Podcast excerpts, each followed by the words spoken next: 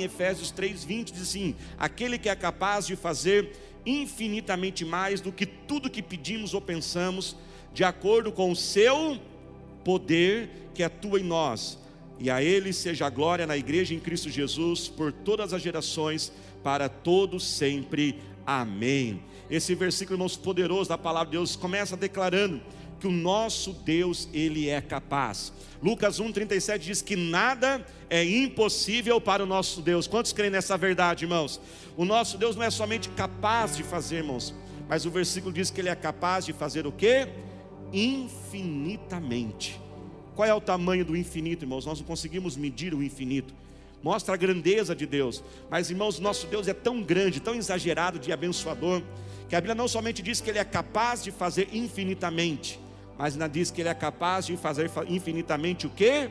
Mais do que tudo, ou seja, não são algumas coisas, não, é tudo que nós precisamos, tudo aquilo que nós pedimos, e a última parte diz aquilo que nós pensamos. Em algumas versões, nessa lugar da palavra pensar, é colocada a palavra imaginar.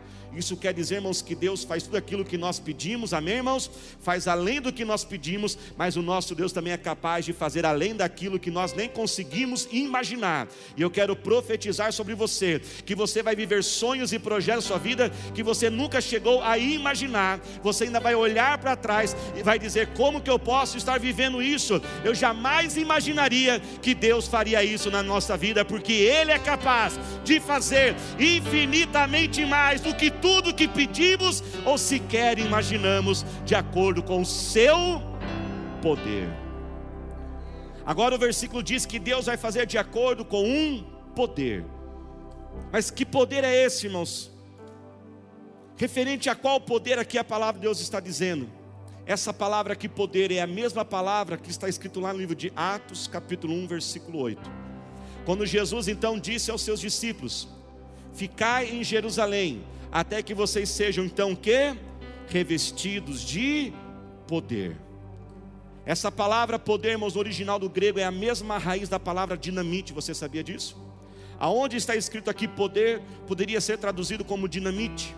Está falando de uma explosão, está falando de uma força.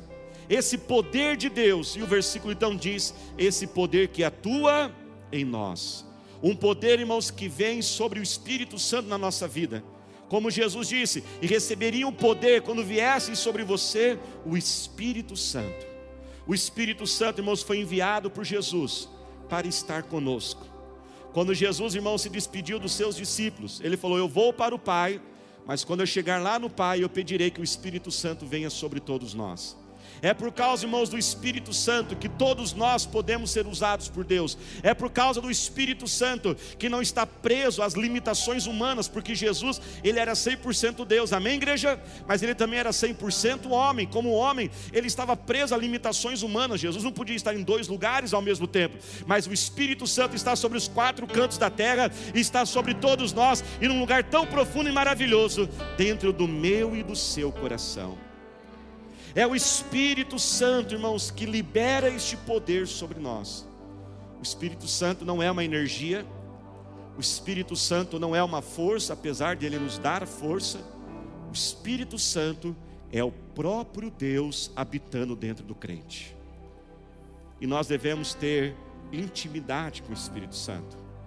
Nós temos que conversar com o Espírito Santo. Eu quero incentivar você um hábito que eu desenvolvi com o tempo quando eu acordo de manhã, irmãos, ainda na cama, eu abro os olhos, a primeira coisa que eu digo, ainda na cama, eu digo: Bom dia, Espírito Santo. Lá em casa nós ensinamos nossos filhos e repetimos todos os dias: Espírito Santo, meu amigo, esteja conosco em mais um dia. E quando esse Espírito Santo, irmãos, que é esse poder, que tem esse poder sobre nós, ele começa a atuar nas nossas vidas, e atuar significa exercer uma ação, atuar significa produzir um resultado, um efeito. Ele começa agora a realizar esse projeto de Deus nas nossas vidas. Eu gostaria de compartilhar, irmãos, três formas que esse poder do Espírito Santo ele atua dentro de cada um de nós. A primeira forma, irmãos, que o Espírito Santo atua com este poder é liberando uma força sobrenatural. Diga assim comigo: uma força sobrenatural. O Espírito Santo, irmãos, que atua em nós, ele produz essa força no nosso interior, uma força que nós não conseguimos explicar. Lembra da dinamite? Essa explosão de força, a força que nos impulsiona, que nos leva para frente, que nos empurra para aquilo que é o certo para se fazer, mas também aquela força que nos freia e nos impede de fazer aquilo que é errado de fazermos. O Espírito Santo, irmãos, é essa força dentro de cada um de nós. Com todo respeito à profissão do personal trainer, vários irmãos aqui são, mas é uma limitação humana. O personal trainer ele monta um programa de treinamento para a pessoa, não é isso? E às vezes ele passa lá o exercício, e às vezes ele fala, olha, 10 flexões, e a pessoa começa uma, duas, três, na quarta, está quase acabando lá, não tá, se fosse eu na terceira, estava parado já, né, irmãos? Mas aí outro personal fica, não, vai, vai, você consegue. Ei, presta atenção, o Espírito Santo não é assim. Ele não é aquele que fica do seu lado dizendo, vai, vai, vai. Ele entra dentro de você e se torna a força que você precisa. Por isso que a Bíblia diz: diga o fraco, eu sou forte. Sabe, irmãos, não existem pessoas mais fortes do que as outras, mas o que existe são pessoas fortalecidas. Todos somos iguais, ninguém é mais especial, ninguém é mais importante, ninguém tem algo que o outro não tem. Agora, o que existe sim são pessoas que são fortalecidas, elas vão para a presença de Deus e renovam as suas forças no Espírito Santo para poder ali superar aquilo que precisa ser feito. Essa força, irmãos, que vem sobre todos nós. Qual é a força que você precisa hoje? Força para que você precisa clamar o Espírito Santo nessa noite? Talvez alguns aqui precisam de uma força, na força do Espírito Santo, esse poder que atua em nós, para lidarmos com os relacionamentos da vida. Às vezes para lidar com aquele maridão mala, tem uns maridos que são mala, né, irmãos? Às vezes lidar com aquela esposa mal-humorada, o filho rebelde, pais irritantes, pois a Bíblia diz: pais, não irritem vossos filhos. Às vezes avós, idosos amargurados com a vida, mas não somente aguentar no sentido de suportar e ter que aguentar aquela pessoa, mas principalmente no sentido de se colocar no lugar da pessoa e enxergar a vida com os olhos dela, ou seja, compreendendo a sua vida e assim ter agora uma paciência verdadeira, a força para superar perdas, a perda de um emprego, a morte de um ente querido. Quantos, talvez ao ouvir essa mensagem, estão com suas vidas travadas, deixando de viver um sonho, um projeto, porque questões da vida, razões da vida, talvez perder alguém tão precioso, amados, somos seres humanos e sentimos, mas eu quero dizer algo que Deus põe em meu coração. Deus tem um plano e uma missão para cada um de nós. E se Deus permitiu você continuar vivo, é porque ainda existe uma missão para você cumprir. Superarmos, irmãos, a perda de um sonho que é interrompido, um projeto que nós não alcançamos uma força, irmãos, para perseverarmos, uma força para olharmos aquilo que está em nossas mãos e dizer: Eu não vou desistir. Se Deus colocou esse negócio em teu coração, esta empresa foi Deus que colocamos, nós cremos no nome do Senhor Jesus, que a porta que Deus abre ninguém pode fechar. Persevere até o final, Ele vai suprir a sua necessidade. Se você buscou a direção de Deus para abrir esse negócio, creia que Ele é fiel, pois Ele não faz nada pela metade, Ele não deixa nada inacabado. A obra que Ele começa, Ele vai terminar. Persevere até o final em nome de Jesus. Persevere em oração pela sua casa, ore pelo seu esposo, ore pelos seus filhos. Mateus 24, 3 diz: Aquele que perseverar até o fim, esse vai ser salvo. A força para mudar quem nós somos força para vencer hábitos, comportamentos, libertarmos de pecados, irmãos, de escravidões que o inimigo põe sobre nós. Ele é essa força.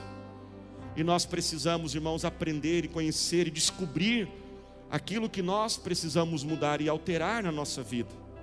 Precisamos estudar a palavra de Deus, amém, igreja? precisamos conhecer o Senhor. Salmo 139 diz: Nós temos que pedir a Deus que Ele venha sondar o nosso coração. Mas você sabia, irmãos, que de uma certa forma, a maioria das coisas da nossa vida que nós precisamos mudar, nós já sabemos que temos que mudar, não é mesmo? Vamos ser sinceros. A maioria das coisas na nossa vida nós já sabemos o que é certo e o que é errado. Isso acontece, irmãos, porque quando Deus criou a humanidade, Ele embutiu dentro de cada um de nós um senso do que é certo e do que é errado. Quem é pai e mãe aqui e educou filhos sabe do que eu estou falando. Você vê às vezes aquela criancinha de um ano de idade, ela faz algo errado, ninguém falou para ela que era errado, mas você percebe que ela sente o quê? Uma vergonha, ela sente uma culpa, ela esconde o que ela fez algo de errado, não é assim? E quem disse aquilo que era errado para ela? Porque já está embutido dentro de nós. Alguns podem chamar isso de uma consciência, a consciência de Deus. No campo mais da filosofia, isso é chamado como uma moral que é colocada dentro de nós. E o ser humano, irmãos, ele tenta se libertar disso, você sabia disso? Porque essa moral, essa consciência que Deus põe dentro de nós, de uma certa forma, ela é um freio para que o homem não venha viver uma vida depravada ainda maior, para que o homem não venha se autodestruir. Então é um freio que Deus coloca. Só que o homem ele quer se rebelar contra Deus.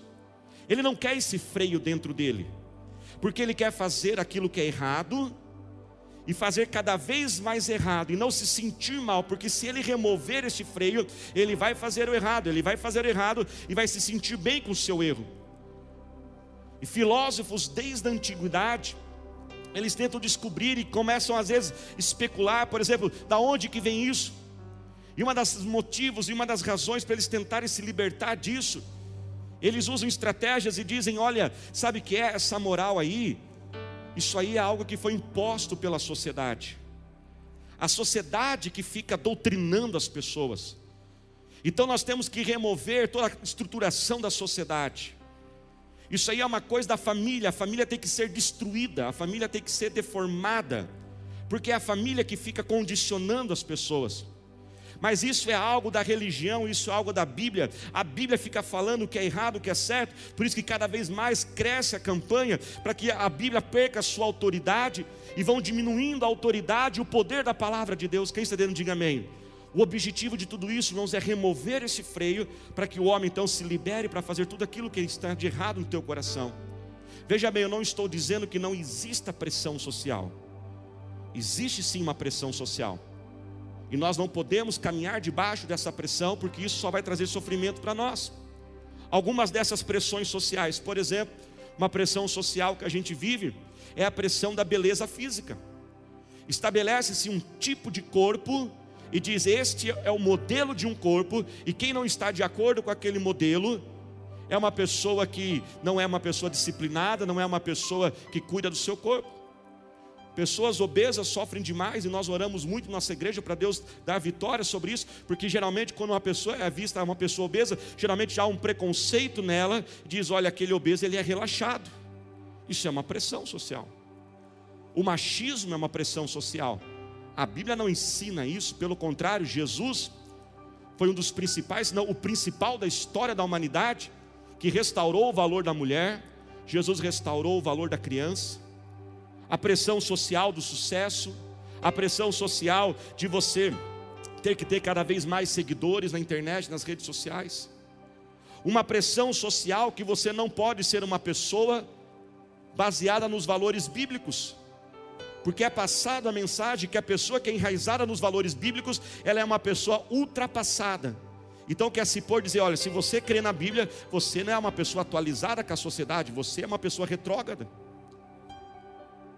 E isso, irmãos, está mais claro aos nossos olhos do que a gente imagina está à nossa frente. E se nós não vigiarmos, o objetivo de se libertar desta moral que Deus colocou em nós, vai gerar, irmãos, uma sociedade extremamente bagunçada e desorganizada, um anarquismo geral. E o nosso Deus não é Deus de anarquia, o nosso Deus é um Deus de ordem. Nosso Deus não é Deus de confusão. E isso está mais real do que nós podemos imaginar. Esses dias eu vi uma notícia, não sei se você viu, mas algumas semanas atrás, nos Estados Unidos, um pai se casou com uma filha. Você viu essa notícia? Foi no cartório e se casou com a filha. O que é isso, irmãos? É a destruturação da família. Porque dizem que é a família que oprime. Outra notícia que eu vi esses dias: um alemão de 69 anos de idade Ele entrou com um processo na justiça, sabe para quê, irmãos? Para mudar a sua idade para 20 anos mais novo. Espertinho ele, né? Ele falou: Eu tenho 69, mas eu não me sinto 69. O meu corpo, a minha saúde é de 49, a minha aparência é de 49 e eu me sinto como 49. E ele entrou com um processo na justiça. E sabe o que ele alegou? Ele alegou: Eu sofro discriminação e preconceito pela minha idade. E assim, irmãos, a sociedade vai vivendo, aonde não existe mais ordem, cada um quer ser o que aquilo que quer ser, e todo mundo tem que aceitar o que todo mundo está querendo viver, e perde-se a ordem. E um dos absurdos que nós pudemos ver essa semana, saiu em todos os noticiários, essa confusão, eu não vou esticar muito aqui, porque como nós não estamos com o ministério infantil, as crianças, muitas crianças estão participando do culto, que foi o estupro culposo. Olha, olha o que chegou. Alguém alegar, alguém sugerir, alguém citar isso. Isso é um exemplo, irmãos, da bagunça que a sociedade vira. Pastor, por que o senhor está falando sobre isso? Não é somente por causa da mensagem, irmãos, mas também porque daqui uma semana nós temos eleições. Eu não estou falando isso aqui só por causa das eleições, mas também por causa disso. E eu creio, irmãos, que nós, como cristãos, temos uma responsabilidade de cidadania de elegermos pessoas que vão defender os valores cristãos, porque é para o bem da própria sociedade. Pessoas que vão ter coragem, eu sei que numa eleição municipal nós temos pessoas próximas, pessoas queridas, mas a pergunta é: essa pessoa, na pressão, quando vier um projeto lá na Câmara, quando a mídia vier em cima, quando ela tiver medo de perder a base eleitoral dela, ela vai ter coragem de se posicionar? Ela vai ter a coragem de defender a família? Porque, irmãos, senão vai ser perdido. E isso que está acontecendo, irmãos, que às vezes pode parecer tão longe, pode estar tão mais perto de nós, e nós podemos sofrer com isso. Veja bem, irmãos, voltando a falar sobre esta moral que Deus colocou dentro de nós, essa consciência. O inimigo ele sempre quer destruir tudo que Deus faz, amém, igreja? Se de um lado o inimigo ele quer arrancar essa consciência para que o homem fique desenfreado, por outro lado, em algumas pessoas, essa consciência destruída por Satanás, corrompida por Satanás, ela também agora ganha uma força a mais do que o normal. E gera na vida de muitas pessoas um sentimento de culpa e um sentimento de acusação. Mas nessa noite você está aqui perante o Espírito Santo para ser a sua força. Os irmãos foram abençoados por essa palavra, deu para entender, igreja? Qual é a força que você precisa hoje? Seja força para perseverar, superar, seja força para mudar, deixar Deus mudar quem você é. A segunda forma que o Espírito Santo, esse poder atua em nós, irmãos, é liberando os dons espirituais. Diga comigo assim: liberando os dons espirituais. O que são, irmãos, os dons espirituais? É uma capacitação sobrenatural do Espírito Santo para que nós possamos ir além nas nossas faculdades mentais, humanas, nós somos como humanos limitados, nós não podemos prever o futuro daqui a cinco minutos. Se nós vamos marcar para encontrar com alguém daqui a cinco minutos, o ideal era a gente sempre acrescentar no final da frase: se Deus quiser. Os antigos faziam mais isso, né? Porque nós não temos essa capacidade, mas nós temos o Espírito Santo, irmãos, que conhece o futuro de todas as coisas, e Ele pode nos alertar, Ele pode nos orientar, um dos dons do Espírito Santo é o dom da administração, você sabia disso? Porque o Espírito Santo, irmãos, não vem somente para curar enfermos, e eu quero declarar que ele vai te usar para curar enfermos em nome de Jesus, mas também como administração, como liderança, aconteceu com José. José lá no Egito, irmãos, Deus revelou para ele o futuro e falou: Olha, terão sete anos de muita fartura e sete anos de escassez. Deus colocou na mente de José um plano econômico e a Bíblia diz lá no livro de Gênesis que quando vieram sete anos de seca, o Egito tinha celeiros e alimentos para vender para todas as nações vizinhas, e foi por causa do plano econômico de José que o Egito enriqueceu. E esse mesmo Espírito está sobre você, que pode iluminar a tua mente, que vai trazer direção, que vai trazer estratégias para os problemas. É o Espírito Santo que vai te capacitar quando você for aconselhar alguém e aquela pessoa está desorientada na vida e ele te dá o dom da palavra de conhecimento, ele te dá o dom de sabedoria, o dom da fé para viver os sonhos. Quantos querem viver sonhos de Deus aí na sua vida? Crescer o reino de Deus sobre a terra, trazer esse reino na vida de cada pessoa. Diga assim comigo: eu sou capacitado pelo Espírito Santo. E a última forma, irmãos, que o Espírito Santo atua com este poder dentro de nós, conforme Efésios 3:20, é curando a nossa alma.